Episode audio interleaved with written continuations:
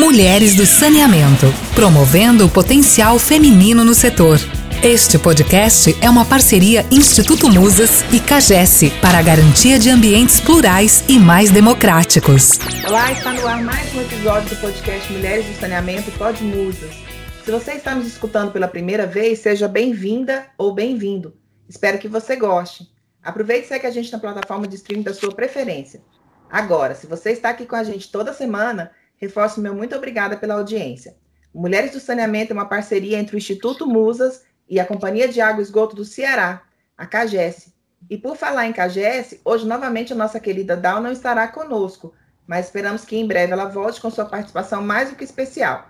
E é realmente uma pena ela não estar aqui hoje, porque teremos uma pauta super interessante que diz respeito ao empoderamento das mulheres. Não é mesmo, Josi? Você assistiu ao vídeo da Gabriela Prioli sobre mulheres fortes, em que ela fala sobre a assertiva participação das mulheres na CPI da Covid? Oi, Ju. Ainda não assisti, mas está aqui na minha lista como um dos primeiros vídeos que eu preciso assistir. E, inclusive, eu já vi, uh, me interessou esse assunto e escutei também, uh, li sobre o assunto, que está dando muito o que falar, essa participação das mulheres na, na CPI. Na verdade, a, as mulheres impedidas de participar né, na CPI da, da Covid, não é isso, Ju? É, Jus, a gente percebe que ainda tem muito a avançar, né? Principalmente nas questões, nas questões sociais do nosso cotidiano, a gente já tem tanto enfrentamento, imagina no cenário político. Acho que a gente vai abordar um pouquinho sobre isso também. E você, Beth? Pois é, Ju, eu assisti o vídeo da Gabriela e simplesmente achei que era para mim o vídeo. Acho que muitas de nós passamos por isso, não é mesmo, Josi? Isso, com certeza, Beth. Mas hoje nós teremos o nosso primeiro convidado homem e ele mora na América do Norte, mais precisamente na cidade de St. Cloud, no estado de Minnesota. Então, vou chamar a Beth, que vai nos falar um pouquinho sobre ele. Volta aí, Beth, nos conta. Quem é nosso convidado?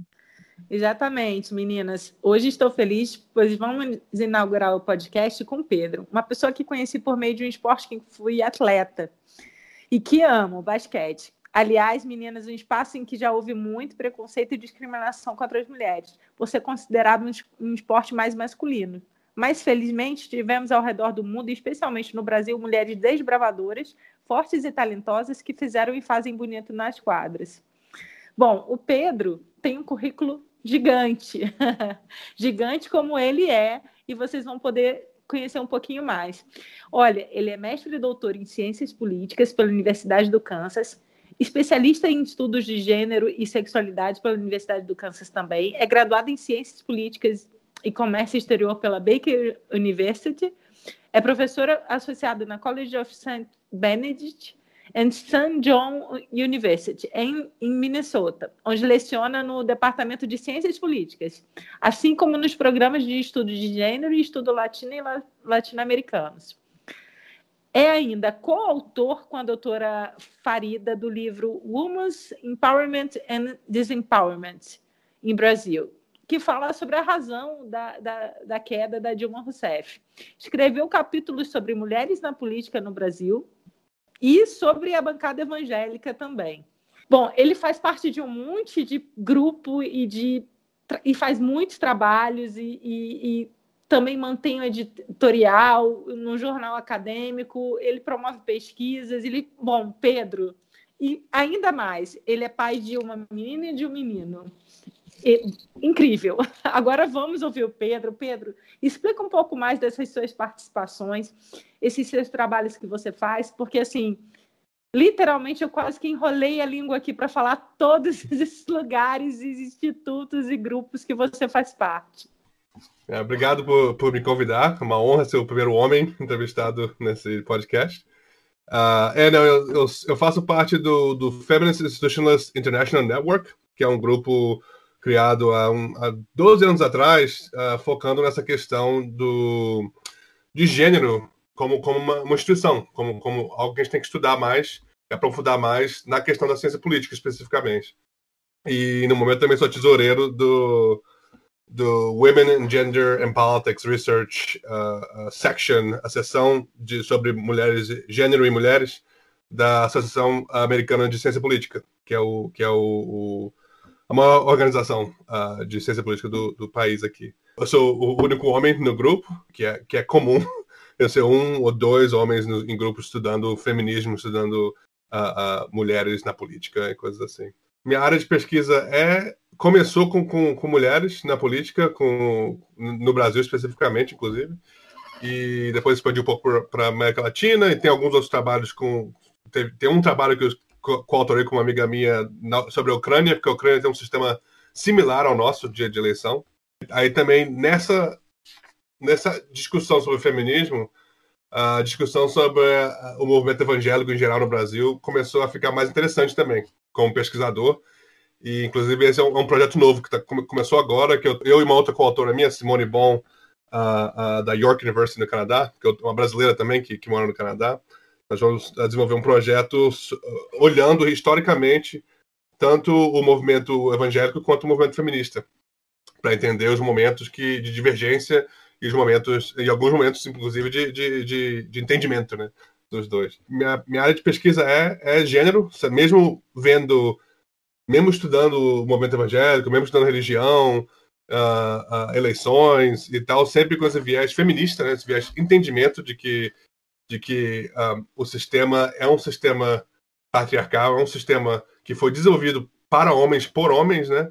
E que as mulheres, quando entram no sistema, mudam o sistema, mas o sistema também reage contra as mulheres. E não, não só as mulheres, contra outras minorias também. Qualquer minoria que não tenha sido. Um, uh, não tenha sido pensada quando, quando, desenvolvi, quando desenvolvemos o, o sistema, uh, vai ter o, o, pushback, né? Vai ter essa meio que uma reação contra a presença desses grupos. Pedro, uma coisa que me chamou bastante atenção, o, o Brasil hoje é o quinto país, pior país para para viver enquanto mulher. Então, é, infelizmente, esse ranking está sendo conquistado, está sendo mantido há muitos anos. Né? Esse país ele tem ficado entre os dez piores países, mantendo essa posição entre quinto e quarto lugar aí já há algum tempo. É, isso me chama bastante atenção, principalmente quando a gente fala dessa, dessa opressão né, do patriarcado que a gente é envolvido aqui nesse país, a cultura que, que é disseminada aqui é, entre várias regiões. Mas e você que conhece tanto, que faz esse estudo, como que você verifica isso? Como que você coloca, o que, que a gente pode fazer enquanto país, enquanto ente federado mesmo para poder mudar essa questão, porque a gente vê que teve alguns avanços nessa questão de gênero no, no país. E, infelizmente, nos últimos anos, houve um retrocesso gigantesco. Políticas públicas direcionadas para mulheres, para as minorias, elas estão sendo devastadas diariamente. E isso está sendo visto a, a olhos nus. E nada tem, sido, nada tem acontecido. Nos outros países, assim, que você tem conhecimento, como que é essa relação? Como que foi essa mudança de chave para que a uhum. mulher realmente conquistasse o seu poder de direito e tivesse aí menos desigualdade? Uhum. É, então, é, é, complicado porque não existe uma, uma receita, né, para como fazer isso como fazer isso bem, né? É, na literatura nós pensamos sobre representação em, em vários sentidos, né? Tem representação, representação descritiva, que é o número de mulheres ou o número de minorias no, no, no, no campo político, né? Tem a representação substantiva, que é, é políticas públicas ou, ou, qualquer tipo de, de atividade que vai tentar empoderar ou, ou, ou dar direitos né, a grupos que não, não têm não tem direitos. Uh, e, e é nesse, nesse caso, essa, a grande parte da literatura, é essa questão, né, tendo mais mulheres, temos melhores políticas públicas para as mulheres, é uma área bem, bem bem complexa, porque não é tão simples assim, né?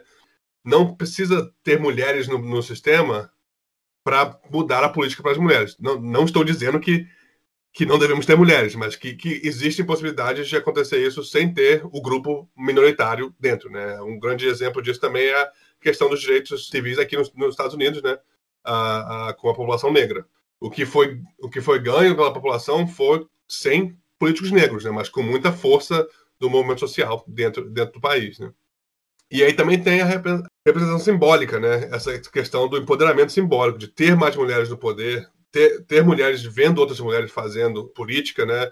Uh, uh, que também tem uma mudança, e essa mudança é muito mais, mais longa e mais difícil de medir também, né? Uma questão empírica na ciência política, né?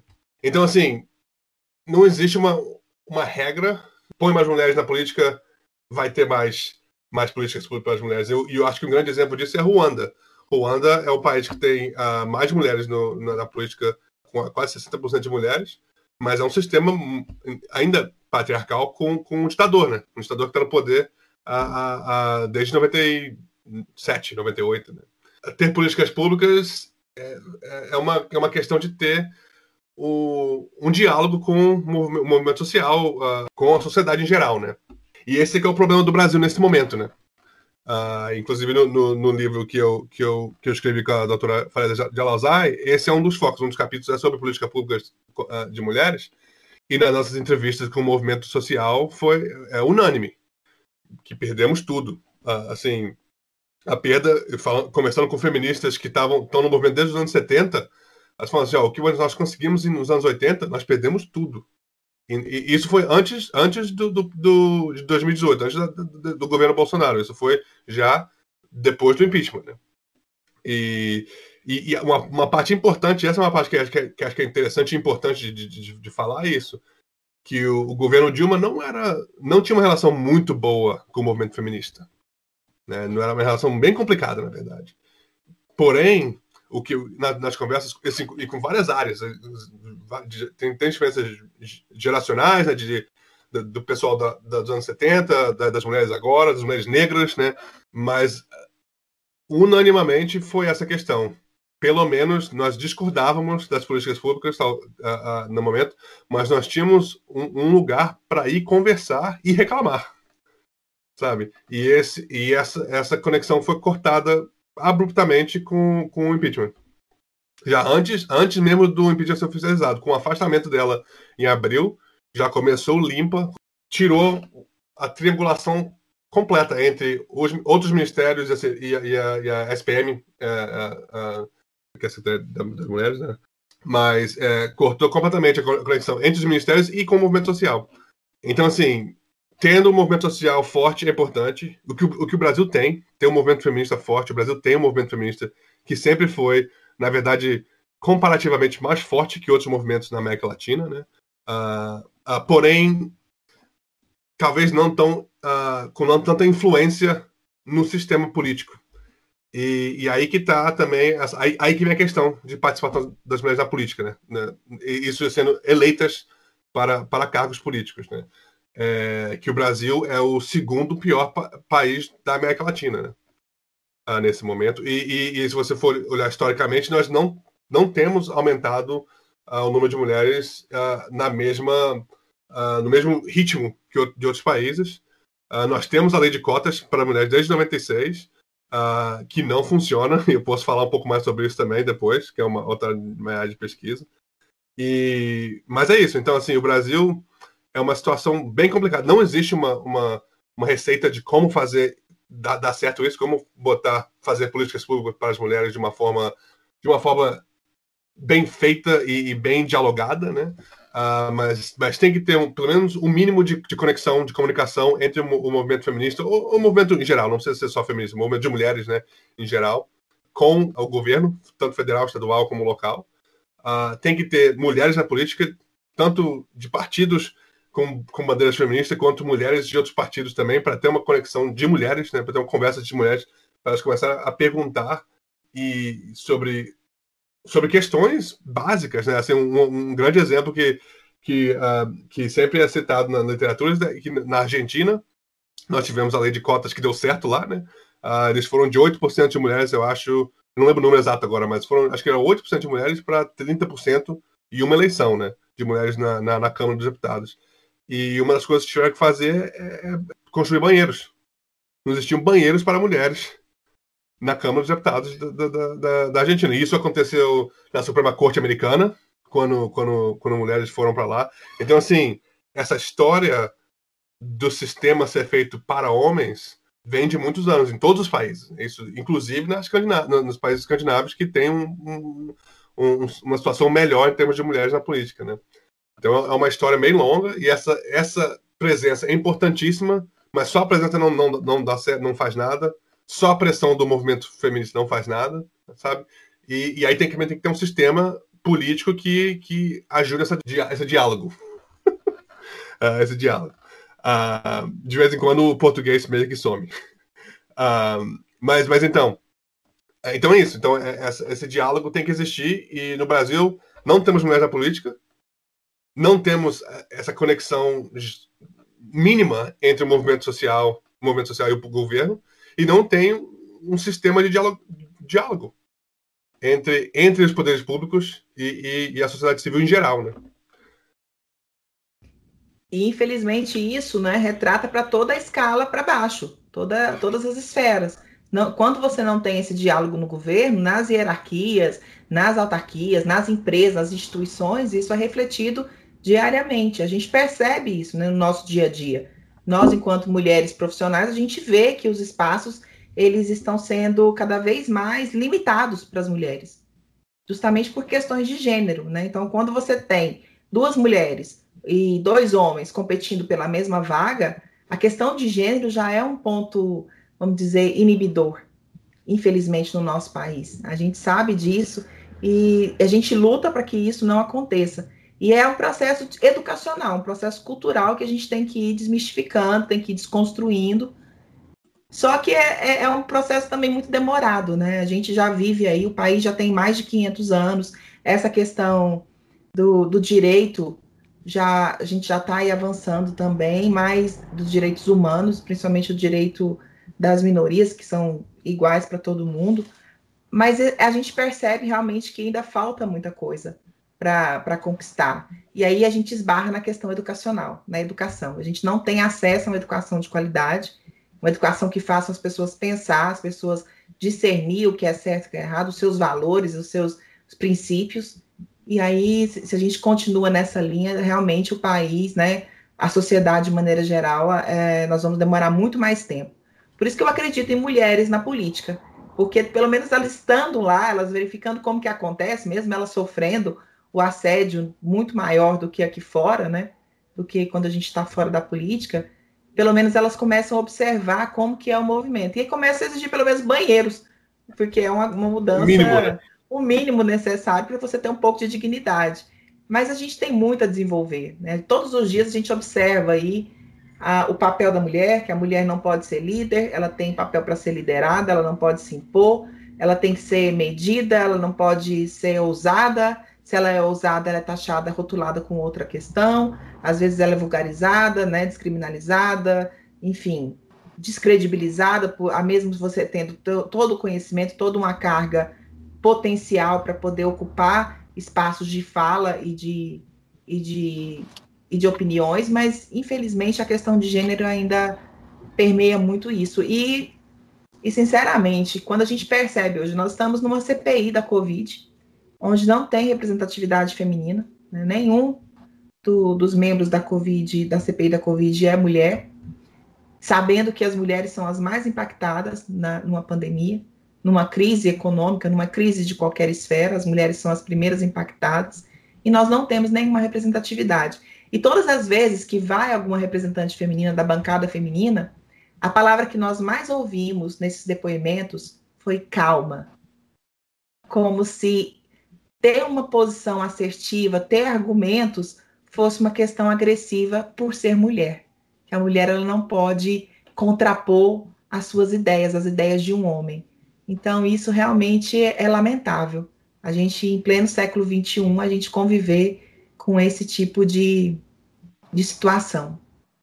Mas, Pedro, me diz uma coisa. É, eu vi no seu livro, né, li no seu livro, é, sobre a, a questão do impeachment da Dilma, nos estudos, nos trabalhos, nas pesquisas que vocês fizeram, é, o componente ser mulher, é, o quanto disso realmente impactou é, dentro da visão da sociedade sobre esse impeachment? Você, vocês chegaram a analisar sobre esse aspecto?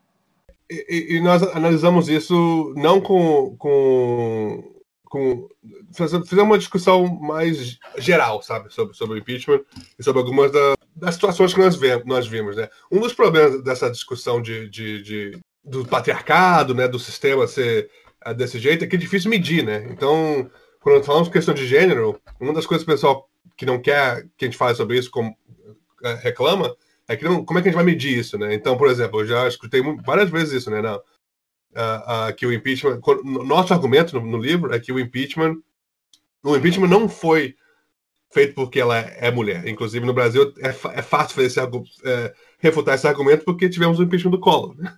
uh, um homem.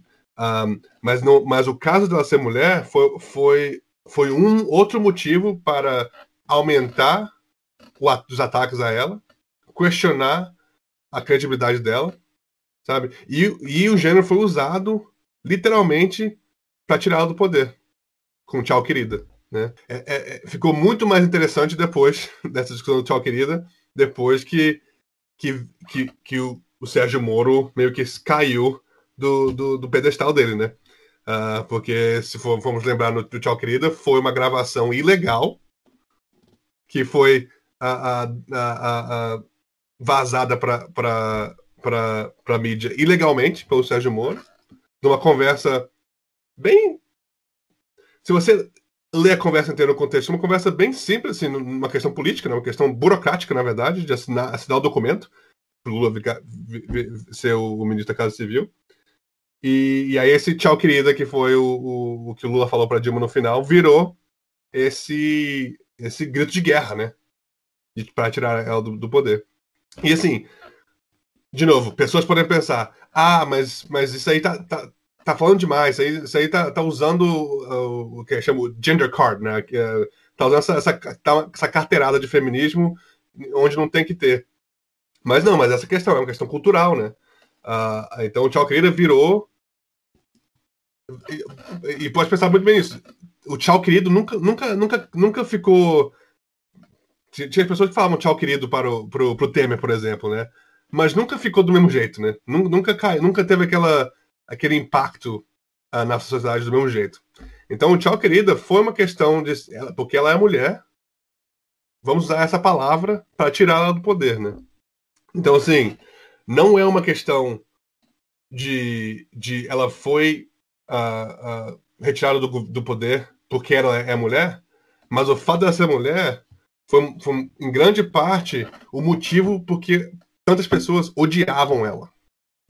Sabe? Inclusive nas minhas entrevistas, e muitas das entrevistas, na verdade, a gente não, nem colocou no livro, porque as pessoas pediam para serem off, né? Uh, uh, então a gente não podia falar muito sobre isso no livro diretamente. Uh, mas um, muitas das conversas era que tinha deputados deputados federais, senadores, que odiavam ela, justamente por isso, porque ela, ela falava de uma forma ríspida e queria que você desse resposta para ela, né? E interrompia, interrompia eles, né? Ah, então tinha muito ódio por ela ser ela, né? Por ela ser a Dilma. Ah, ah, e aí, assim, e, e, inclusive no livro a gente faz um, um desenho, tenta mostrar esse, esse a, a, carreira política dela, né? a carreira vindo da, da época de, de, de, guerrilha até, até o momento, uma coisa interessante se olhar na, na, na, carreira, na trajetória da Dilma, é que ela sempre teve espaços masculinos, né? Masculinizados e masculinos, sabe? Ela era na guerrilha que sempre, claro que mulheres estavam na guerrilha, mas mesmo a posição dela de, de, de, de professora dentro da guerrilha era, era uma posição que era normalmente de homens, né? Uh, do que o que ela fazia no, no, no, no, pelo menos o que a gente sabe, né? Que ela fazia era, uma, era uma, uma situação muito era muito é, era muito incomum de ter mulheres naquela posição. Né? Ela foi ser engenheira, que nos anos 70, especialmente, era, ainda era, né? mas é, lá era ainda mais uma posição de homens. Aí ela foi ser secretária de Minas e Energia, depois ministra de Minas e Energia, depois chefe de Casa Civil. Então, assim, a carreira dela inteira foram espaços masculinizados e masculinos que ela tinha que impor para ser, ser ouvida, né? Para conseguir subir né? na carreira, né? Uh, então, quando ela chega a ser presidenta, ou até mesmo quando estava na Casa Civil, né? Que ela interrompia os homens e mulheres, interrompia todo mundo. Né? Ela tem, ela tem uma, uma, uma, uma uh, personalidade ríspida, né? Mas, mas isso vem da necessidade, né? Você tem que falar desse jeito uh, ah, para ser ouvida e continuar indo em qualquer profissão, mas aí tem essa questão que vocês falaram, que é o, o do calma, né? calma um pouquinho, uh, uh, é, é, não, como é que fala? pede calma, fala que você tá histérica, né? todas essas coisas são, são, são palavras, de novo, que têm um poder simbólico importante, né? Então, assim, por isso que eu falo, o tchau querida, aquele adesivo de carro que colocaram, sabe? Chamando ela de presidenta, sabe? Todas, todas as coisas que são, são de gênero. São porque ela é mulher. Sabe? Nós falamos também, tudo bem que quando fala do, do Lula, tem coisas, pessoal, tem muita gente que, que, que faz gracinha sobre educação, sabe? Mesmo com, com o Bolsonaro, uh, de ser burro e tal, tanto a Dilma também, sabe? Mas a conotação de gênero na, no que era falado sobre a Dilma, no que, no, no que era usado contra a Dilma, tanto pela população quanto dentro do governo, sabe? Se você lê, eu, eu, li, eu assisti e li as transcrições do voto na Câmara e, e do, do, é, do, julgamento no Senado, né? E, e, quantas vezes que tiveram que que dava para ouvir o, o ódio dos homens sabe? E a satisfação de, de fazer isso, sabe? De, de votar contra ela. Ou de ser, ser na verdade, pedir decoro, sabe? Do, do, do presidente pedir decoro para o homem porque tá falando coisa que não faz sentido. Ou falando coisas que são de gênero, sabe? Uh, inclusive o. Uh, esqueci o nome dele agora, mas o. o, o primeiro uso de tchau querida no, na Câmara foi. Tinha que lembrar o nome dele, não vou, não vou lembrar agora. Mas ele falou que era para tirar o Brasil da República da Jararaca. E ele gritou tchau, querido. Sabe? Então, assim, aí são essas coisas. E aí que vem dessa questão da cultura, que acho que foi a Juliana que falou antes, né? Que nós temos uma cultura, nós temos uma cultura que é machista, uma cultura política que, que podemos até dizer que não é machista diretamente, mas é patriarcal. Existe uma diferença, né? Entre machismo e patriarcado. Vão junto, mas é uma diferença, né? Mas é um sistema patriarcal que é feito para homens, né? Então, qualquer, qualquer mulher que está dentro desse, desse, sistema já está transgredindo o sistema. E ela já vai ser punida de um jeito ou de outro, né, sabe? Esse que é a questão do impeachment, sabe? Que não é porque ela, não é que ela foi retirada do, do poder porque ela é mulher, mas o jeito que ela foi retirada do poder. Vale lembrar também que, o, que ela, ela foi no julgamento no Senado. A gente vai lembrar, por exemplo, no caso do Collor, o Collor ele começou o impeachment dele falando que ele, ele nasceu com aquilo roxo. Não sei se vocês vão lembrar disso. Mas o primeiro, a primeira um, fala que ele fez quando começou o processo de impeachment, ele falou assim, eu nasci com aquilo roxo. E era a intenção de dizer, eu não vou, eu não vou desistir, sabe? Eu vou ficar aqui até o final. O que ele fez? Renunciou antes do final do impeachment para não perder o, o, o direito político. Ele acabou perdendo, mas tentou renunciar, não foi até o processo, não, não fez aquele processo que foi um processo, é um processo árduo, tanto para homem quanto para mulher, né? Mas ele desistiu, tirou o dele da reta, né? Para e, e, enquanto a Dilma, como mulher, foi lá e, e sentou por oito horas respondendo as questões que tinham que ser respondidas no, no, no, no Senado. E, e, assim, para dizer, no, inclusive no Senado foi uma, foi uma coisa mais profissional, né? Uh, uh, teve, teve, foi, foi uma, uma negociação, uma, foi uma uma conversa. Claro, tiveram momentos uh, uh, de estresse, né? Mas não foi o espetáculo circense que foi o voto na Câmara, né? Com pessoa falando sobre o torturador da Dilma, sabe? Com pessoas chamando ela de Jararaca, com pessoas falando que era votando pela família, pelo pai, pelo cachorro, sabe? Foi um grande número das pessoas falaram que estavam votando pela família, pelo país, mas eu acho, eu acho que foram só duas vezes que pedaladas fiscais, é, na verdade, foram ditas como o motivo do voto na Câmara, sabe? Então, o voto na Câmara foi, é, é, foi um espetáculo para todo mundo ver, né? Foi, na verdade, assim, eu acho que, inclusive, foi o começo da campanha do Bolsonaro, né? É, é, e eu, eu, só fui perceber isso quando eu fui uh, uh, reler o, a transcrição do, do artigo, mas na fala dele ele fala é, Brasil acima de tudo, Deus acima de todos, né? É o, o que virou o slogan dele para a candidatura de presidente, né? Então, essa questão do gênero, é, do machismo no impeachment, não é que ela, que ela foi é, tirada do governo porque era mulher, mas a, a questão dela ser mulher foi importantíssima em como ela foi retirada do poder. É, foi uma violência, né? Uma violência gratuita e restrita. É o que a gente percebeu. E essa questão, você também fez um estudo sobre a bancada evangélica. Como que foi esse estudo? O que, que você levantou nessa, nessas questões? Na verdade, o meu estudo foi um, uma das razões. O, o, capítulo que eu escrevi, inclusive, é um capítulo que, que é descrevendo a bancada evangélica, meio que a evolução da bancada evangélica. Né? Porque, por mais que nós falamos, usamos a palavra bancada evangélica na mídia, inclusive, bastante, né? Não existe uma. Ah, e agora tá. Inclusive, tem muita gente no Brasil fazendo bons, bons trabalhos sobre isso. Também não quero dizer que eu, que eu tô aqui nos Estados Unidos e, sabendo tudo sobre o que está acontecendo aí, né? Mas tem um trabalho bom aí também, mas não tem muitos trabalhos explicando exatamente o que é a bancada evangélica e o que ela faz.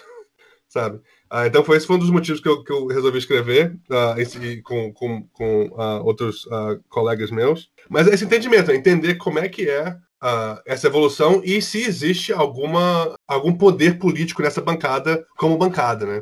Uh, mas é que foi interessante, porque a bancada, na verdade, acho que eu, eu posso estar nesse, nesse específico momento, mas até o impeachment, o impeachment foi o primeiro momento que a bancada votou como bancada. Que a bancada votou unanimamente pelo impeachment, que foi uma coisa importantíssima para o impeachment conseguir passar na Câmara, né? Foi que ter o apoio da bancada evangélica, que era uma bancada que tinha, em geral, estado em, em coalizão com o PT, né? Um, então, assim, na verdade, meu interesse sobre a bancada evangélica vem sobre essa questão, que é esse, esse projeto novo que eu estou uh, desenvolvendo agora. Porque existe uma questão representativa, né? A, a, evangélicos são 25% da população, sabe? Então, assim, a, as questões políticas que atendem a, essa, a esse grupo tem, tem que ser ouvida, né? Ah, e esse é que é o meu interesse também, essa questão da bancada evangélica e do movimento feminista, né? Porque nós somos uma democracia. Na democracia temos que discutir essas coisas e, e, e tentar fazer o, o, melhor para a população, né? Mas aí o que, o que acontece quando dois grupos que são significativos em termos demográficos, né, populacionais, quando dois grupos têm visões dia, né, completamente uh, opostas? Sabe? E a, a gente foca especificamente na questão do aborto, mas tem outras questões também, né? questões de LGBTQ e tal. Mas esse foi meu interesse, na verdade, na, na, bancada evangélica. Uh, entender um pouco mais, até para entender um pouco a, as reações a certas políticas públicas para as mulheres, né? Uh, entender, entender do outro lado, inclusive, uh, e ver um, com, com olhar crítico, mas também com um olhar tentando olhar para isso empiricamente, né? Quais são uh, certos desenvolvimentos que estão acontecendo aqui. Mas, e, assim, e na verdade, meu primeiro artigo que eu escrevi sobre, sobre evangélicos uh, é até uh, é uma história engraçada, porque eu desenvolvi é, é um banco de dados para minha tese, de, minha dissertação né, de, de mestrado, e acabei. Um, e, e era sobre corrupção, sobre mensalão, sanguessugas, e não era sobre evangélicos. Mas aí o meu, meu orientador na, na época estava estudando o movimento evangélico ele falou assim: ó, vamos, vamos codificar aqui para quem, quem é do momento evangélico. E pra, que, que eu, eu tenho. Ele, ele falou assim: eu tenho uma.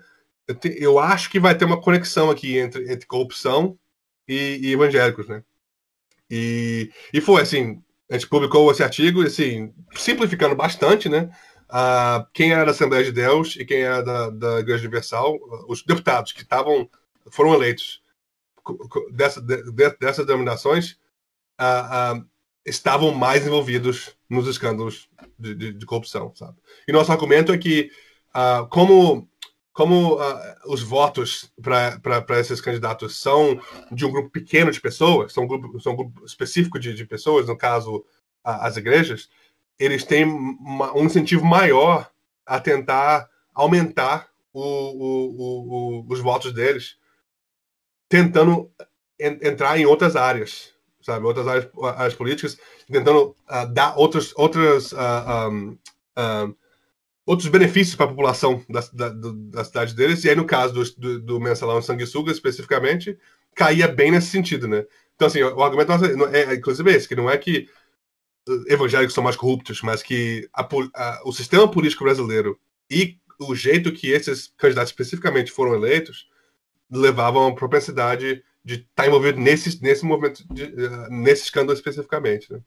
Então foi aí que veio essa, essa, esse interesse, né? Então foi uma coisa meio que meu orientador que meio que me, me a gente coautorou esse artigo e, e, e aí E como não tinha muitos artigos sobre isso na época, é, o pessoal vinha procurando, perguntando para mim sobre essas coisas, aí comecei a escrever esses outros, esses outros capítulos, né?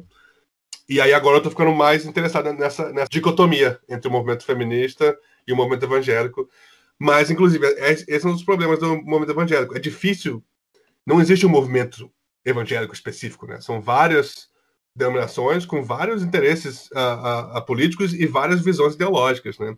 Uh, então, então, entendendo esses dois, acho que vai ser interessante. Eu tô, comecei agora esse projeto, no, a gente tem algumas ideias interessantes da minha coautora, mas estamos querendo entender isso mesmo, sabe? Como é que, como é que a gente pode conversar numa democracia com dois grupos ideológicos que, que são tão diferentes um do outro? Pedro, me diga uma coisa. É, você falou de Ruanda e falou também da questão cultural.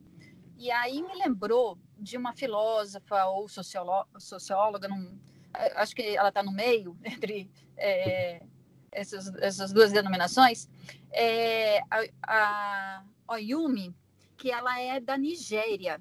E é muito interessante que ela fala sobre a dicotomia é, que foi trazida para o país dela entre homem e mulher, e que antes dessas denominações, homem e mulher, da linguagem, não havia diferença é, entre homem e mulher em relação a questões de atribuições.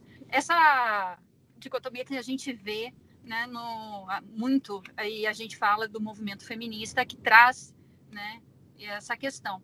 E aí, é, misturando tudo isso, eu queria que você falasse um pouco sobre como que é essa questão cultural, né, na, envolvendo a questão histórica, a, o Yumi fala da questão histórica, né, que trouxe, né, a, o machismo para o país dela a partir do momento que traz a linguagem dividindo homem e mulher.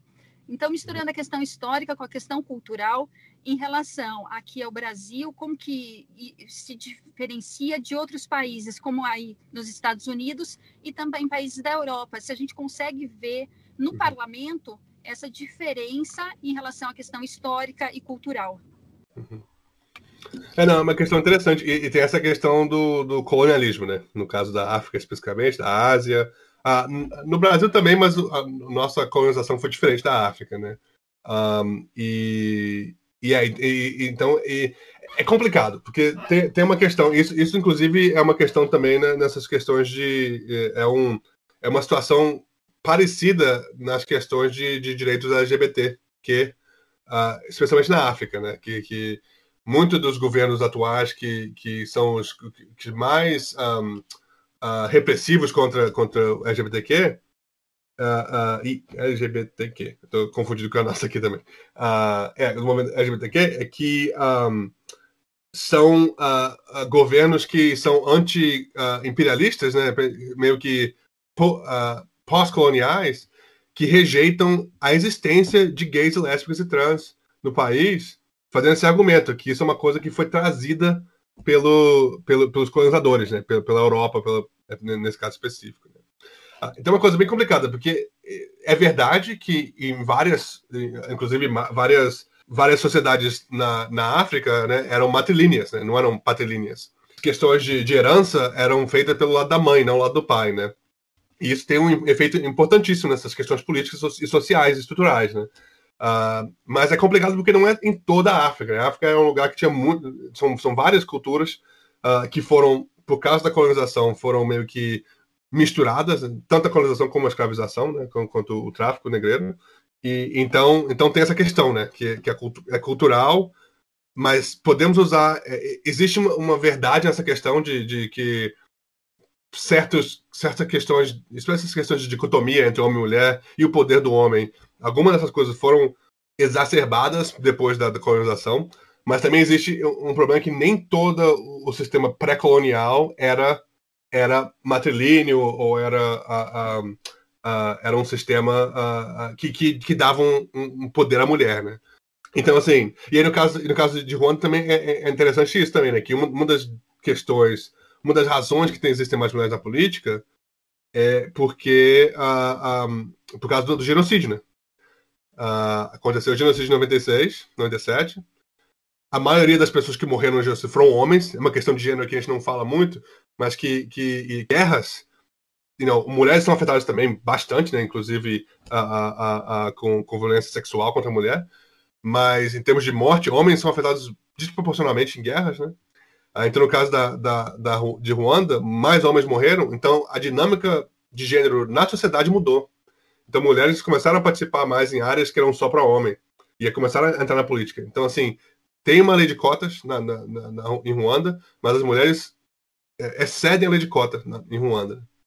Então, assim, então essa questão cultural é importante. E, e, e, aí que vem a questão do Brasil, né? Eu, comparando o Brasil com os Estados Unidos e com a Europa, uh, uh, é, é complicado nessa questão de gênero, e eu acho que parte disso é é, é vira é controverso. É difícil dizer com, com, com certidão, com, com certeza, né? Qual é o, o fator cultural que, que fez o Brasil ser tão machista? E, mas existem certas, certas dinâmicas, tanto a, a, dinâmica escravista é uma, né? Questões dinâmicas raciais e sociais nos Estados Unidos, por exemplo, no sul dos Estados Unidos é muito, são muito diferentes da, da, da, das, das, coisas que acontecem no norte, né? com a herança do, da, da escravidão aqui. Mas uma das coisas importantíssimas na, na, na política brasileira especificamente, no Brasil, uh, são dois momentos importantes para pensar nessa questão de mulheres na política. É, for, foi o governo Vargas e, e a ditadura militar, né? Que foram dois momentos que o movimento feminista, uh, como eu estava falando antes, tem que ter um movimento feminista tem que ter mulheres no poder e tem que ter um, um, uma, um lugar para essa conversa existir, né? Então, tanto na Era Vargas, em, formas diferentes, mas na, tanto na Era Vargas quanto no, no, na ditadura militar, as mulheres foram retiradas quase que completamente do sistema político. E, e, e, no caso da Era Vargas, o movimento social, o movimento feminista, meio que foi ou cooptado pelo governo, ou foi, foi retirado completamente da, da, da do sistema, né? Inclusive, de movimentos sociais, né? E aí a diferença é essa, que no, na, na era militar, o movimento social, o movimento feminista, mulher, de mulheres, né? Não só feminista, mas de mulheres, ganhou uma força que não tinha antes, né? Uh, mas uh, tudo isso veio sem mulher na política. Sem nenhuma mulher na política. E um sistema que não mudou muito. Sabe, por mais que teve, tivemos revoluções e, e, e mudanças de governo, por exemplo, o, o, modo de eleger deputados, deputados e deputadas, literalmente não mudou. Sabe? É, é, o sistema de lista aberta no Brasil é, o sistema, é um, um dos sistemas eleitorais mais longos, mais, mais uh, com mais longevidade no mundo. Sabe? Como é, como é que pode a gente mudar de uma ditadura para uma democracia, voltar para a ditadura e voltar para a democracia e ter o mesmo sistema de eleição? que sempre elegeu homens. Sabe? Então, então é uma questão cultural, então existe a parte cultural, mas, e assim, em parte disso é o, é o, é o meu. Uh, a minha área teórica e metodológica é essa, essa área de instituições, né? então eu, eu realmente enfatizo mais a importância das, das instituições, né? tanto uh, eleitorais aqui como instituições de governo. Um, mas para mim é isso, né? É um sistema que foi criado, é um sistema patriarcal. E, como eu falei, podemos. É, é, é, não é fácil fazer essa, essa, diferenciação entre conceitos entre machismo e patriarcado, mas o sistema é patriarcal, sabe? Que, que, que vai ser machista de um, jeito, de, um jeito, de, um jeito de outro, mas esse machismo vai se manifestar em forma diferente. Né? E a misoginia, por exemplo, é, é uma reflexão do sistema patriarcal e machista, né? que vai tentar retirar a mulher do poder ou, ou, ou forçar a mulher para sair, sair do poder. Então, então para mim é isso. Existe essa cultura, mas também tem que ter instituições que ajudem uh, tanto a, a, as elites, que são as, as, pessoas da política, quanto as pessoas do movimento social, a terem um, um lugar de diálogo, um, um lugar que, tem, que esse diálogo possa acontecer de uma forma produtiva, sabe? Uh, e, inclusive, por exemplo, podemos, uh, eu não é, não é do mesmo no mesmo sentido aqui, mas mas existe uma similaridade com o movimento negro no, nos Estados Unidos, né? que, que sempre foi forte, mas nunca teve acesso à política, sabe? E, e nós estamos vendo isso de novo, com os, com, os republicanos tentando tirar, o, o, mudar as leis de, de como, se, como se votam em, em estados para limitar o acesso de negros ao voto, né? Uh, então, assim, não, não, não chega a ser repressivo desse jeito no Brasil pra, sobre, contra as mulheres, especificamente, mas é um sistema que foi feito para homens, sabe?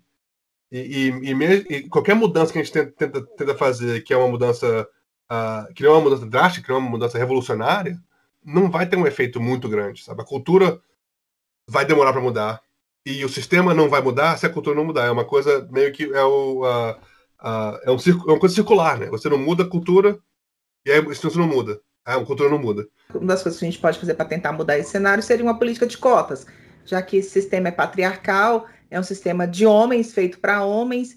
A participação da mulher ela é muito pequena, até porque para você romper todo esse preconceito e conseguir ser eleita e conseguir ter um mandato efetivo, né? Porque não adianta você somente ser eleita, você tem que ter vez e voz também. É, é muito complicado, é muito difícil. E não existe esse, vamos dizer assim, esse apoio da sociedade daqui do lado de fora para dar um suporte para aquela, aquela representatividade realmente venha acontecer de fato. E você disse que a política de cotas ela não funciona, né? Que você, nos seus estudos, você chegou a essa conclusão. Como que você chegou nesses elementos? Uh, então, a política de cotas não funciona no Brasil, né? É, ela funciona em vários Exatamente, lugares. É. É, a Argentina é um, é um exemplo uh, perfeito disso. E, e, inclusive, estamos vendo agora com a Constituinte na, no Chile, uh, que, na verdade, tiveram mais mulheres. A lei de cotas, na verdade, ajudou os homens, porque tinham mais mulheres qualificadas para fazer parte da Constituinte que homens, e, na verdade, então, tinham que tirar certas mulheres para ter um número uh, o número uh, comparável de homens na, na, na, na Constituição do Chile, né? E, e então, então, então, cotas acontecem em, vários, em várias formas, né? Uh, existe cotas partidárias, que, que não existe lei, e isso acontece muito no, nos países uh, da Escandinávia, na, na, Suécia, na Noruega, não são coisas, não são leis de cotas, na verdade, são, são os partidos decidem qual é, qual, qual é, qual é as cotas que eles vão ter, então é, políticas partidárias. Então, aí existem as leis de cotas, que são que você uh, tem um certo número de, de, ou de candidatas, como no Brasil, ou, ou de, de o número mínimo de, de mulheres que vão ter que ser eleitas por cada partido ou por cada, cada distrito, né?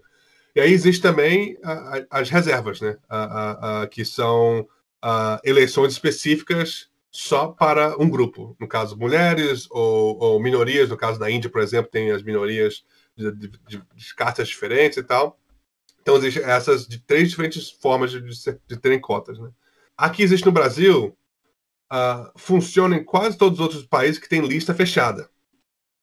Então, o, o, a diferença no Brasil é essa lista aberta, que, como eu disse, começou em 1932, tá, tá até 35, na verdade, tá até hoje do mesmo jeito, com, com claro que existem mudanças no sistema, mas o, esqueleto do sistema não mudou, sabe? É o mesmo.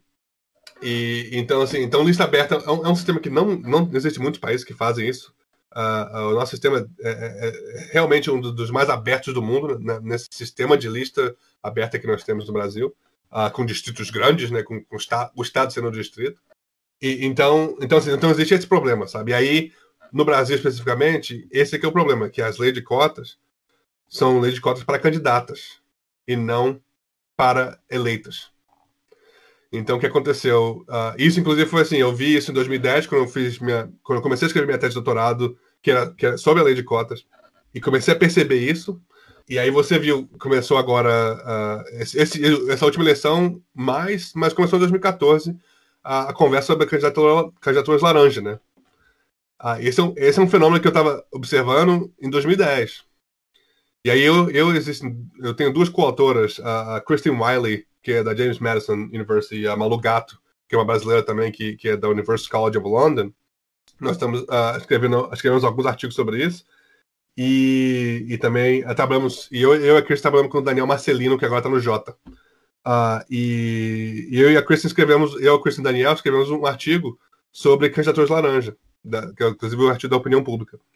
Porque não, não existia, não, naquele momento realmente não existia, tinha um artigo que era sobre essa questão das laranjas. Né?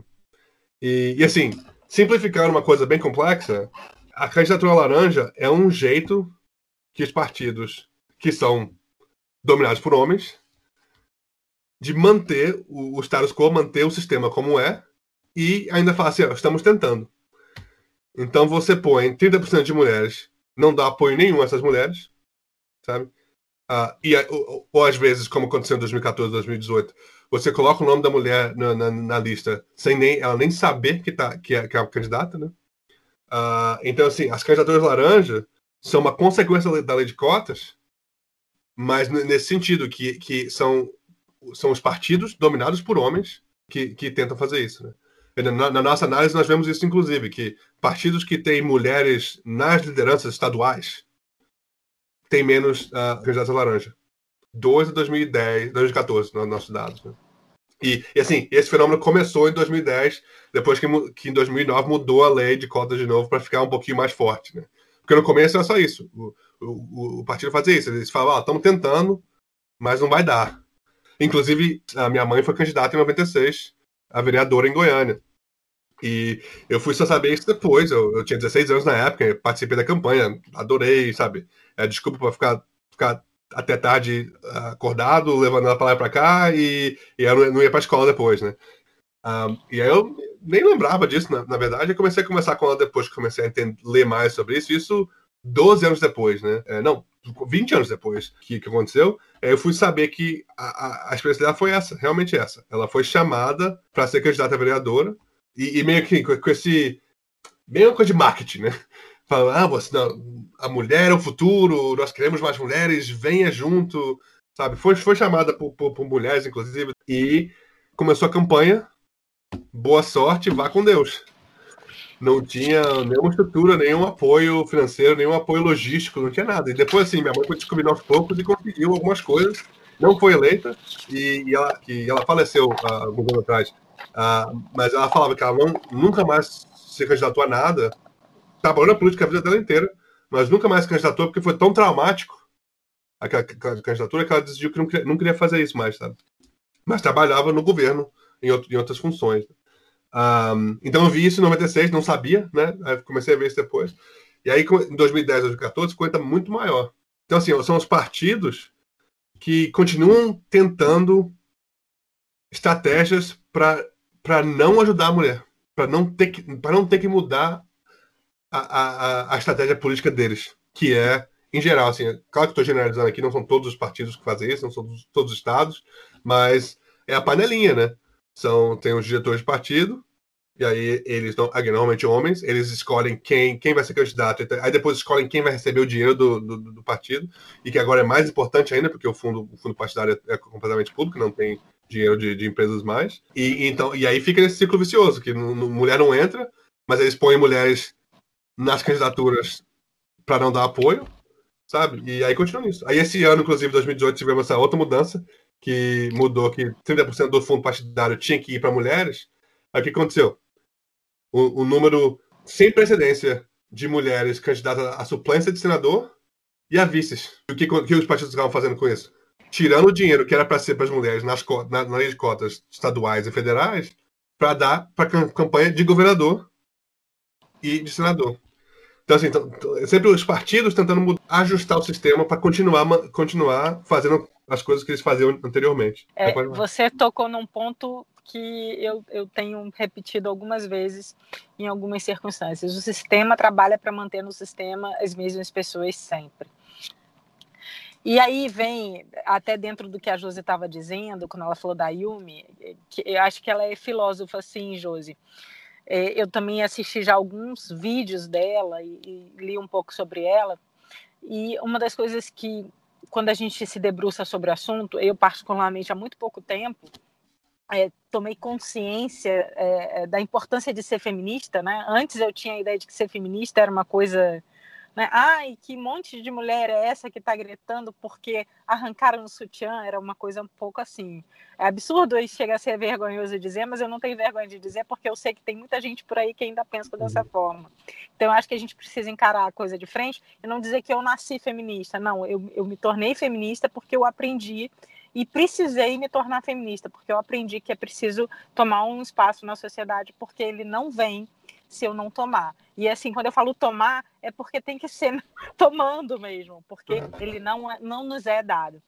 E aí, como você é o primeiro homem que a gente traz aqui, é, eu, eu, eu tenho assim algumas questões que talvez você não, não nunca tenha se debruçado para para estudar e pesquisar, mas eu vejo algumas questões que hoje, outro dia, eu me, debru me, me, me debrucei sobre um artigo que eu estava escrevendo e eu tive que falar sobre a Covid.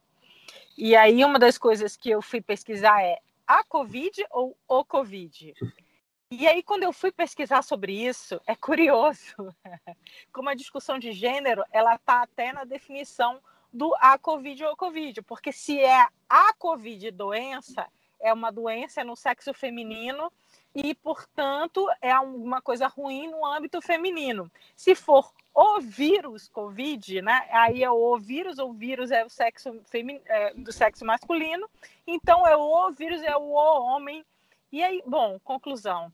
Quando eu fui pesquisar sobre isso, eu descobri que existem vários artigos de pessoas que se debruçaram sobre a semântica disso, a semiologia da, em volta da palavra, e que nenhuma delas chegou a uma conclusão, mas aquilo que eu achei mais sábio, mais interessante, foi definir que nenhum nem outro, porque a gente está falando de coisas que não têm gênero, de fato, não existem na prática, portanto, não tem gênero.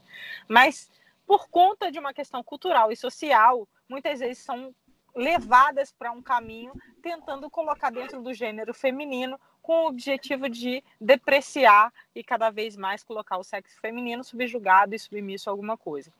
Bom, e aí vem a grande pergunta, e eu espero não te colocar numa situação difícil, mas você, como homem, consegue me explicar qual é a grande dificuldade do sexo masculino em dar às mulheres o seu lugar de direito? Porque, assim, o que nós queremos não é sermos superiores, mas sim sermos reconhecidas pelo nosso é, é, é, talento, inteligência, capacidade, é, possibilidade é, e tantas outras coisas. O que a gente quer é ser respeitada, é ter a nossa voz ouvida sem ser calada, é, é ter a nossa voz respeitada, porque nós também somos capazes de estudar tanto quanto um homem ou qualquer outro ser é, seria capaz é, é, é, se fosse dotado de um cérebro.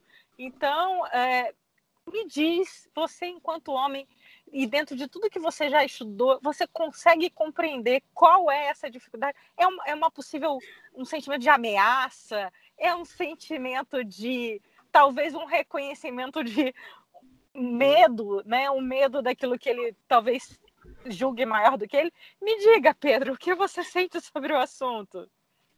Uh, inclusive, foi, foi, na verdade, até importante você me interromper para começar isso, né? Para mudar um pouco a dinâmica. Normalmente é homem que interrompe mulheres, né? Pra, pra, conversas. Inclusive, eu estava conversando com uma amiga minha que nós temos que, depois, nessa questão da CPI aí, que vocês falam do, do calma, calma, a outra coisa temos que estudar isso, as interrupções. Uh, que as mulheres, pelo que pelo que eu tô, pelo, pelo pouco que assisti, não assisti muito, mas pelo que eu assisti, as mulheres são, são interrompidas bastante. Né? Agora, isso não quer dizer que homens não são interrompidos também por homens, né? Mas, em geral, o que nós agora que, nós, que estamos começando a estudar isso na, na, literatura da ciência política e da comunicação também, ah, nós estamos vendo que existe, assim, nós estamos mostrando empiricamente coisas que mulheres já sabiam, sabe? Que, que elas são interrompidas muito, muito, muito mais vezes do que homens. Né? Então, assim, para responder a pergunta, Elizabeth, é, é, existe essa, essa a, a resposta que eu posso dar como cientista político, né? Ah, existe a, a, minha resposta pessoal, né? Assim, como cientista político, eu, eu, eu falaria que é isso. É, é política, é, o sistema político foi desenvolvido por homens para homens, por elites para elites, né? Qualquer que seja elite, no caso, nesse caso são homens, são homens brancos, no caso aqui, sabe? Mas, por exemplo, se for na Índia, são homens de certa casta, sabe? Se for uh, uh, em outros países, vão ser certos homens de certas eh, etnias, sabe? Uh, mas quem está no poder não quer sair do poder, sabe? E, e o sistema é feito para isso. Então o sistema, o sistema normaliza um, para a sociedade inteira quem tem, quem pode estar naquele lugar, sabe? Então se foram anos e anos e anos de, de alguma pessoa, de, de um certo tipo de pessoa na presidência ou exercendo a profissão de, de médico, de, de, engenheiro, de advogado, né? Uh, então a sociedade, inclusive as mulheres da sociedade também, internalizam isso e veem, ok, esse, é esse é o lugar para o homem, então não podemos mudar nada. Um, então, assim, uma, uma, questão. Nessa questão de, de ciências sociais, existe esse sistema que é feito. Assim, podemos ir até os termos de, de feito para oprimir, mas se não vamos querer ser muito controverso, é um sistema feito para manter o sistema. Eu sempre falo para meus alunos: conservador é quem quer manter o sistema. Sabe? O sistema tá, tá funcionando para eles. eles. eles. não entendem porque as pessoas querem mudar, é porque eles não entendem a vida, a vida dos outros. Então, quando todo presidente do, do, Brasil é branco, é de família rica, sabe, e, e, e vive em áreas, uh, uh, em áreas metropolitanas, vai ser a visão deles, né? Que vai, que vai, que vai dominar. Por, por mais que podemos ter diferenças partidárias, diferenças ideológicas, Uh, por mais, o Lula foi importantíssimo nisso, nesse sentido, né? Que mudou a dinâmica ali. E você, no nosso livro nós chegamos a essa conclusão que o Lula tinha a intenção de ter uma mulher depois dele, né? Existe essa. Não tem, não, não, nós nem colocamos muito sobre isso no livro, mas demos uma pequena alusão que era para ser a Marina, né? Marina Silva no PT, uh, uh, mas divergências, inclusive divergências políticas com a Dilma, entre Marina e Dilma levaram a Marina a sair do partido. Mas voltando à sua pergunta, né? O sistema é feito de um jeito, todos nós internalizamos isso, então homem, homem é para estar no poder, se a mulher vem no poder. E se a mulher vem no poder fazendo as mesmas coisas que o homem faz, homem faz, é uma transgressão suprema, porque não é o tipo de mulher que nós queremos ver no poder. Aí que está de novo a misoginia que, que nós falamos sobre, no, no nosso livro sobre isso também. No dia no dia depois, no, no dia. É, foi, no domingo teve voto na Câmara, né? Na segunda-feira, a Veja publicou aquele artigo sobre a Marcela Temer, bela recatada do lar. Sabe? Ah, de novo, pessoas podem falar que ah, tá, tá, é, é um pouco demais. Agora você fala, ah, tá, tá queimando o sutiã. Não faz sentido nenhum isso aí. Mas, pô, tá de brincadeira, né? No dia depois da mulher que, que, que transgrediu tudo, uma mulher, uma mulher é mulher num, num lugar de homem, a, a mulher sem um homem do lado dela, que fez questão de ter a filha dela a, a, a, junto a ela, né, em todos os momentos de, de, cerimoniais, né? E que, uma mulher que age como um homem, no, no sentido de, de, de ter a, ser ríspida, ser, ser, agressiva, inclusive. Acho que não é, não é controverso dizer isso, mas, mas, é controverso porque as pessoas pensam agressividade como, como uma qualidade para o homem, mas não para a mulher, né? Então, no dia depois que a Dilma é removida do, do, do, poder, a Veja vem com essa, essa bela recatada do lar, é tentando dando essa mensagem para o povo que esse é o lugar da mulher, sabe? E assim, nem todo mundo vai, vai, vai aceitar, mas tá aqui. Cinco anos depois, eu tô falando sobre isso ainda, sabe? E, e as pessoas vão falar sobre isso ainda, né? Pedro, quando você estava falando sobre isso, eu me lembrei exatamente, parece que você leu o meu pensamento, porque eu me lembrei exatamente dessa revista e da capa dela, que era uma capa lindíssima. Ela recebeu várias páginas, com fotos e imagens assim produzidas perfeitamente, exaltando a beleza daquela mulher, como se né, o papel dela fosse única e exclusivamente ser bela, recatada e do lar. E, e isso foi é, é, motivo de muita, muita discussão, né? Sobretudo entre nós mulheres, né? E, mas poucas pessoas perceberam as, de fato, né? E talvez só cientistas políticos e pessoas de fato é, com algum engajamento tivessem perceberam a linguagem, né? Subliminar que estava por trás daquele recado que era uhum. exatamente isso, cada um no seu quadrado, e esse quadrado não pertence às mulheres. Mulheres não fazem parte da política a não ser para estar atrás de homens, a não ser para estarem em posições de submissão ou inferiores ao homem ou colocadas de lado. É, e, e, é tão lamentável isso, é, é, mas o que eu queria te dizer é que você não me respondeu a pergunta. Você, enquanto homem, Pedro, qual é a tua visão real e não como cientista político. Exato. A sua é. visão real. É medo isso?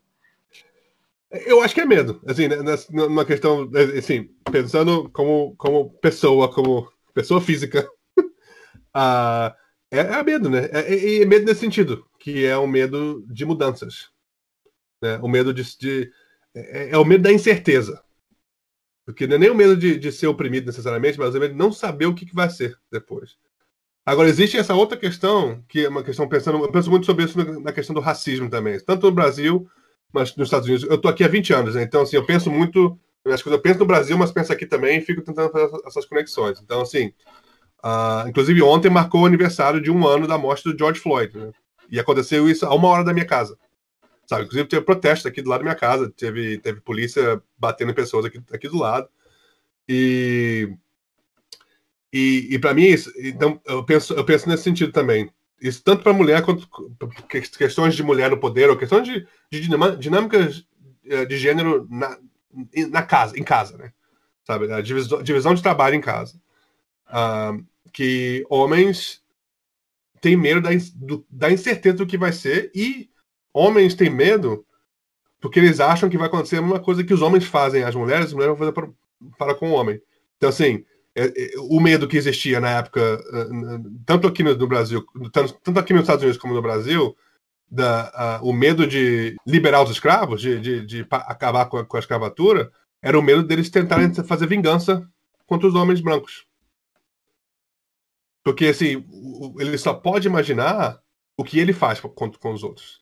Ele não pode imaginar que existe um, uma, uma realidade que opressão não é o modus operandi. Então, para mim é isso, é esse medo que, como o homem funciona, em, em geral, claro, cada homem é diferente, mas em, em, geral, o homem pensa de uma forma opressora. E, na verdade, assim, masculinidade tende a ser uma coisa de mostrar, mostrar força, né? dominação. Então, homens, em geral, não conseguem entender um mundo onde dominação não é o que faz você ser melhor. Eu, eu até brinco sobre isso nesse sentido, sabe? Eu. A minha vida seria muito mais fácil se eu não fosse feminista. sabe? Se eu não pensasse nessas coisas, se eu não tentasse, com duas crianças, se eu não tentasse, é, sabe? Assim, não posso nem dizendo ajudar a minha mulher, minha, minha esposa, né? Porque não é ajudar minha esposa, é, é o meu trabalho também, né? É co-parent que, que a gente chama, né?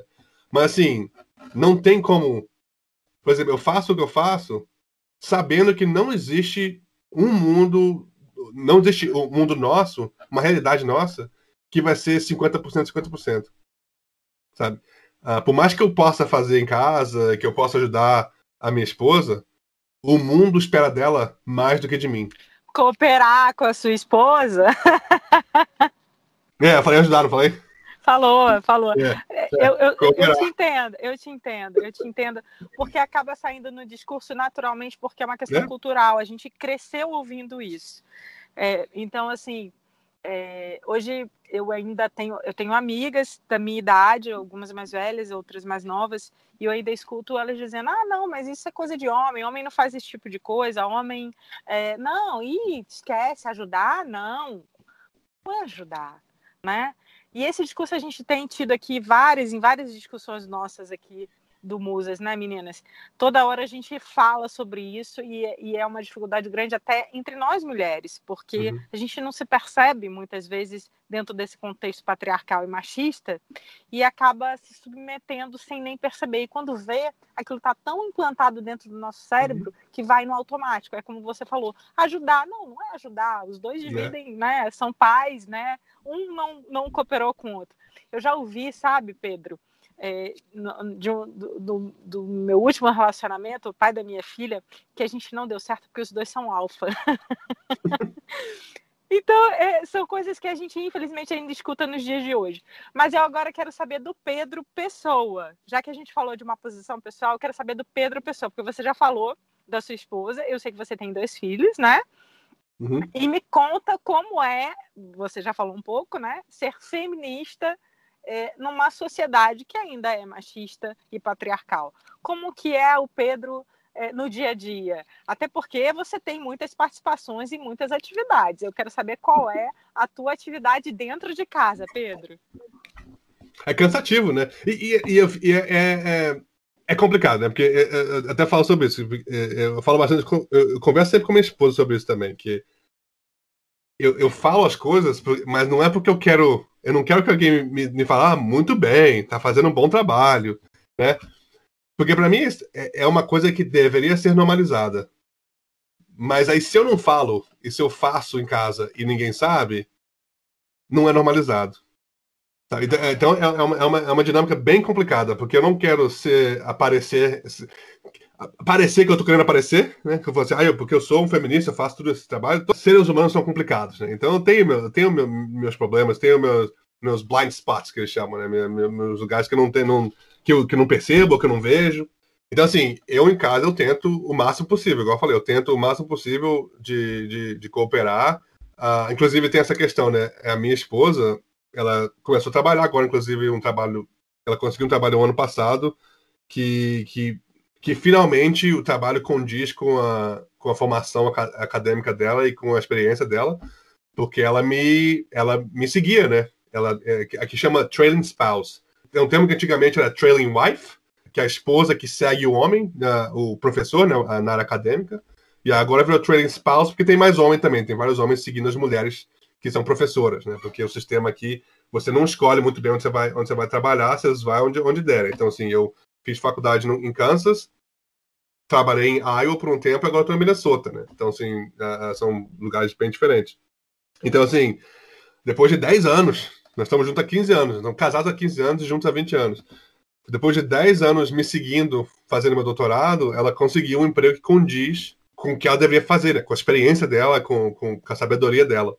E, e são 10 anos que ela perdeu de, de, de dinheiro, sabe? De, de, de, de poder econômico, de conexões profissionais, né? Do que ela me seguia. Então, assim, mesmo nesse sentido, e são coisas que eu penso bastante sobre isso, né? Como, como eu estudo essas desigualdades, eu tenho sempre que ficar pensando sobre isso e, e, e como pessoa, tentar ser o melhor, o melhor feminista possível, né? Um, mas existem essas, essas igual você falou, assim, são, são, são pressões sociais que às vezes é difícil, né? Então, assim, em casa, eu, eu lavo louça, eu tomo conta das crianças de manhã, a minha esposa fica dormindo de manhã, eu, eu tomo conta até ela, até ela querer acordar e, tra e trabalhar, tra ela trabalha mais tarde. E eu normalmente eu lavo roupa. Ela cozinha mais, mas eu cozinho também. Eu sei cozinhar, mas ela cozinha mais. E limpar a casa é sempre um, um problema, porque nem eu nem, nem ela queremos fazer, mas. E ela fala sobre isso para mim: fala assim, olha, se, se, você, se alguém vier na nossa casa estiver suja, ninguém vai, vai pensar, ah, pô, o Pedro tá, tá, tá, tá pisando na bola. Quem, vão pensar o quê? Que a Carol tá tomando conta da casa.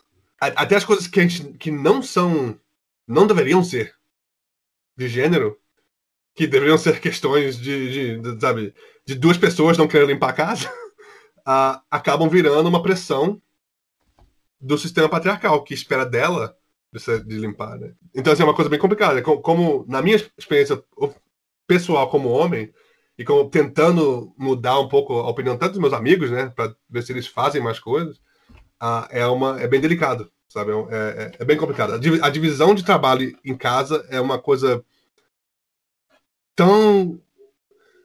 tá tão. É, tá dentro do nosso DNA praticamente, né? A gente tá tão condicionado a fazer as coisas como, como sempre foram feitas, que qualquer mudança disso é uma coisa que realmente é, é difícil de, de, entender e é difícil até tirar do hábito. Né? Igual, uh, vocês, uh, até queria saber de vocês, o que, que, vocês acham disso, dessa, que, quais são certas coisas que vocês fazem, ou que você, seus uh, companheiros ou companheiras fazem, que, que são diferentes do, do, do, da expectativa e que, que é difícil? Tem alguma outra coisa que vocês, vocês pensam que, que acontece? Pedro, eu, eu sou, já fui casada duas vezes e sou divorciada. Então, eu não tenho muito a te dizer, apenas que uma das razões do meu último divórcio era exatamente porque eu queria mais do que ele estava disposto a oferecer. É, e o que eu queria, eu achava que era justo. E eu acho que continuo achando. E é por isso que, às vezes, hoje eu prefiro ficar só do que é, dividir o mesmo teto com uma pessoa que não está disposta a, a cooperar e a entender que a vida dentro de casa ela deve ser uma vida coletiva e que todos devem cooperar para que ela seja da melhor forma possível. É, a Ju pode dizer um pouco mais, Josi também está no meu clube, a Ju pode falar um pouco mais sobre isso, mas o, o, eu queria te dizer uma coisa, Pedro. Eu entendo isso que você está falando e eu acho que um grande papel que a gente tem, e você desenvolve isso enquanto pai e mãe, é, a sua esposa, é, é de mudar isso para as próximas gerações. Então, assim, eu fui criada é, sabendo fazer as coisas dentro de casa, eu sei fazer tudo dentro de uma casa, mas eu também sei pegar numa furadeira. É, eu costuro, mas eu também é, bato um prego na parede com, sem dificuldade. E se tiver que pintar uma parede, também não tem o menor, menor problema. Eu sei que aqui, aí nos Estados Unidos essa realidade é mais comum, né? Aquela coisa de, de é, você mesmo fazer, mas você sabe que aqui no Brasil normalmente a gente uhum. terceiriza isso, né? Eu sou daquelas que gosto de colocar a mão na massa. Só que ao mesmo tempo você olha para mim e as pessoas dizem, acham e acreditam que eu sou dondoca. então é, é, é, difícil. E eu acho que o grande papel nosso, é, enquanto pais, né? E nós, nós aqui somos todos pais, pais e mães, né? Esclarecendo isso, porque até dizer patriarcal, uhum. totalmente uhum. patriarcal, né? Uhum. É, acho que o nosso grande papel é mudar isso, com, e mudar com o exemplo, é mudar mostrando que qualquer um pode fazer. Eu, quando estou furando uma parede, a minha filha, posso te ajudar, mamãe? Eu, pode, minha filha. Ela vai, segura o parafuso, ela vai, eu peço para ela pegar alguma coisa, porque ela tem só três anos e, obviamente, ela não consegue ainda furar uma parede. Mas eu mostro para ela, com o meu exemplo, e tento mostrar para ela, com o meu exemplo, de que não existe algo que ela não possa fazer desde que ela queira fazer. Eu acho que isso é o principal que a gente tem para levar para as próximas gerações, porque eu acho que a educação e a educação dentro de casa e nas escolas é que é o grande agente transformador. Eu sempre acreditei nisso.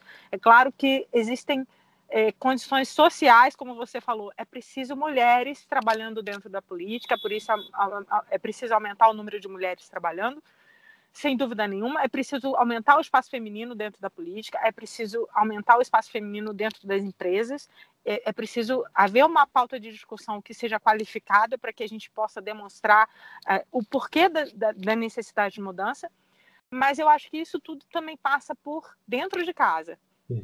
Eu, eu sou criada por, por, fui criada por uma mãe e um pai que são bem mais velhos, eu sou filha caçula, né, como chamam aqui, né, e eu ouço até hoje minha mãe dizer que, ah, porque a esposa dele não faz uma comida saudável.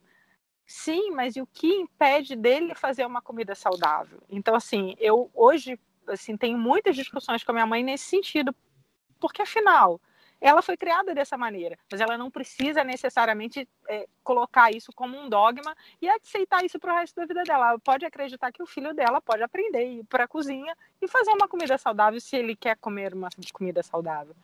Então, é, é, isso é cultural, isso é da educação, mas a gente pode mudar. E eu acho que o grande agente de mudança são os nossos filhos quando eles começam a ver o exemplo dentro de casa.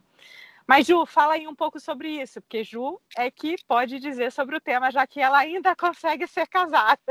Olha isso, gente! Mas eu acho, Pedro, que o, o, grande diferencial aí é normalizar as questões. Né? Não é nada, não é nenhuma aberração você não fazer ou você fazer. É porque você, querendo ou não, todos nós moramos juntos numa mesma casa então, se nós queremos um ambiente limpo e saudável, todo mundo tem que cooperar. Né? Nós temos, nós dividimos as atividades aqui, então somos parceiros dentro de uma casa. Então, se eu não limpo, se o outro não limpa também, a gente vai ficar na sujeira, e aí segue, não tem problema nenhum, tá tudo, tá tudo certo. Mas é, acho que é, é, acho que é essa, essa questão, assim, é normalizar mesmo as atitudes, sabe? Porque a, a nossa sociedade, ela dá um valor nesse tipo de ação que não tem sentido. Né? A gente precisa dar valor é realmente aquilo que faz diferença, que é empatia, que é ter políticas públicas que realmente tragam é, efetividade melhoria de vida para a população, que é você fazer bem ao próximo, né? Fazer boas ações, ser uma pessoa que não prejudica outras pessoas. Acho que esse é o grande diferencial. Você ter respeito e empatia é o, o princípio básico de uma sociedade que, que precisa caminhar, que a gente tem que continuar evoluindo aí. E quando a gente olha para frente, né, a gente que, que tem filhos pequenos que, que precisam dessa, dessa, dessa fortaleza, né, dessa segurança, fica cada vez mais óbvio que a carga para nós está mais pesada, para nós de agora, porque nós estamos enfrentando uma situação aí já há centenas de anos, que a gente vem brigando e tentando romper algumas barreiras, mas que essas barreiras são muito difíceis, mas que a gente está rompendo, devagarinho a gente vai rompendo, e que a gente não pode deixar que as nossas filhas, os nossos filhos passem pelas mesmas coisas que a gente está passando. Então, esse é o grande objetivo que a gente tem aqui, aqui dentro de casa, né? Eu quero um futuro melhor para minha filha. Eu quero um futuro mais seguro para ela. E o que, que eu posso fazer para que isso aconteça? Eu estou fazendo sozinha? Não, eu sei que eu sozinha não vou fazer grande diferença, mas eu estou fazendo a minha parte E é por isso que a gente fica buscando sempre união, sempre pessoas que tenham, que conjugam com o mesmo pensamento, com a mesma ideologia, porque o mundo melhor para mim é o mundo melhor para você, é o mundo melhor para todo mundo. Né? A gente não quer tirar espaço de ninguém, a gente não quer tirar ninguém do poder, muito pelo contrário, a gente quer dividir os espaços, a gente quer ocupar aqueles espaços que são de direito, ter condições de dialogar, ter condições de que nós sejamos ouvidas, as nossas ideias sejam ah, pelo menos apreciadas e que a gente tenha condição de discutir, pelo menos ser, discutir mesmo e colocar em, em, em alguma roda de discussão esses, esses, problemas, porque só nós passamos, né? só quem vivencia isso no dia a dia que sabe de fato como que isso machuca, como que isso agride.